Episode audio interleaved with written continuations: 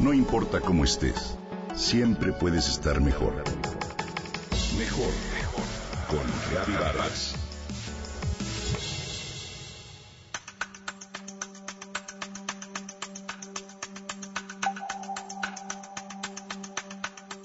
La mente y la agenda de Abigail están siempre repletas de asuntos pendientes. Ella es jefe de un área creativa en una editorial y se hace cargo además de los contenidos de la página web y de las redes sociales de la empresa. Pero poco a poco sus responsabilidades han aumentado sin que su paga se incremente. La empresa para la que trabaja ha sufrido recortes y conservar su puesto ha sido para Abigail un motivo de gran inquietud que la lleva a sobreexigirse. Ya no es una mujer joven. Ha rebasado los 50 años y no tiene mucha antigüedad en la empresa.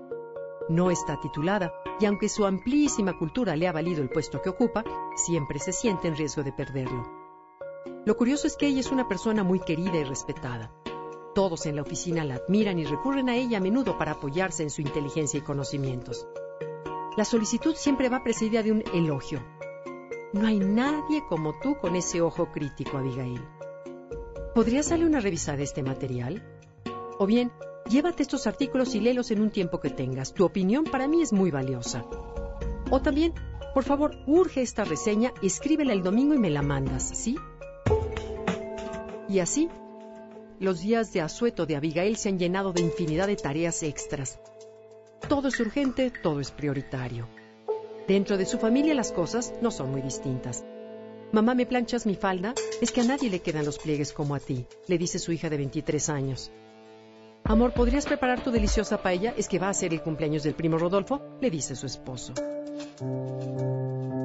A Abigail le gusta cocinar, disfruta apoyar a sus hijos y le encanta su trabajo, pero está agotada.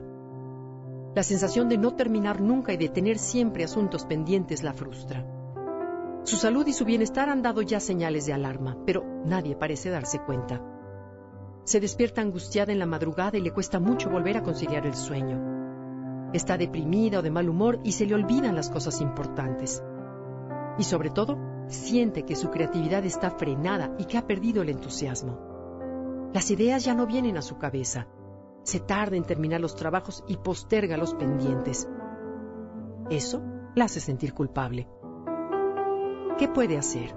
¿Cómo parar? ¿A quién recurrir? Lo que le está ocurriendo a Abigail es algo que se llama fatiga mental, resultado de un exceso de exigencias personales y de un estrés mental permanente. Es un estado crónico de agotamiento físico y psicológico que pueden sufrir muchas personas que trabajan con su creatividad.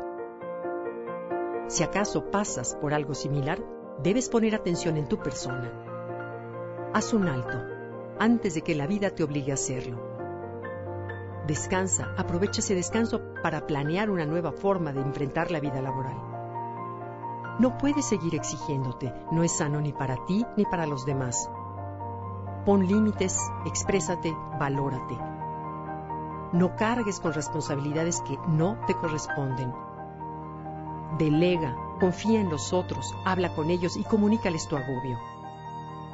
No te aísles y si lo consideras necesario, pide el apoyo de un especialista. Sentirse mal, cansado, insatisfecho y triste no es vida y no es normal. La creatividad es un ejercicio de las ideas y es necesario procurarse espacios de calma para despertarla. Solo así podrás ver lo extraordinario en lo aparentemente corriente y podrás comunicarlo a los demás.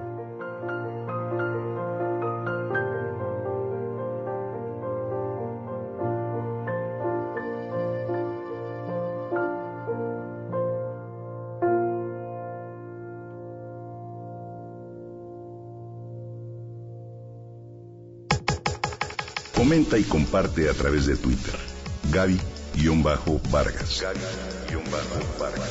No importa cómo estés, siempre puedes estar mejor. Mejor, mejor.